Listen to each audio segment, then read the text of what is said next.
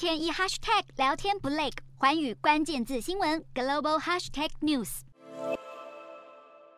美国多位参议员发出警告，因为火烫的人工智慧 AI 时代来临，白领阶级必须当心。可别以为机器人都是如此两光，更别以为 AI 取代人类的工作只有体力活，反倒是快速精进的软体成为非体力劳动者的隐忧。无论是写专案报告、演讲稿、图片、影像，甚至产品设计，通通难不倒。尤其 AI 设计的海报，价格比传统广告设计少了十倍的钱，老板何乐而不为？根据高盛全球投资研究报告，目前有百分之二十五的工作都可以透过生成式 AI 自动完成。对于某些科技公司来说，AI 就是促使裁员的原因之一。根据美国人力资源公司一份五月的报告，近四千名科技从业人员因为 AI 而失业。数位储存服务公司 Dropbox 更早在四月就大砍百分之十六的人力，而且后来没有补人，原因跟 IBM 一样，说要投入更多的资源在人工智慧。尽管不少人担心在 AI 强势下工作饭碗可能不保，但 OpenAI 反倒认为，在人工智慧需求攀升下，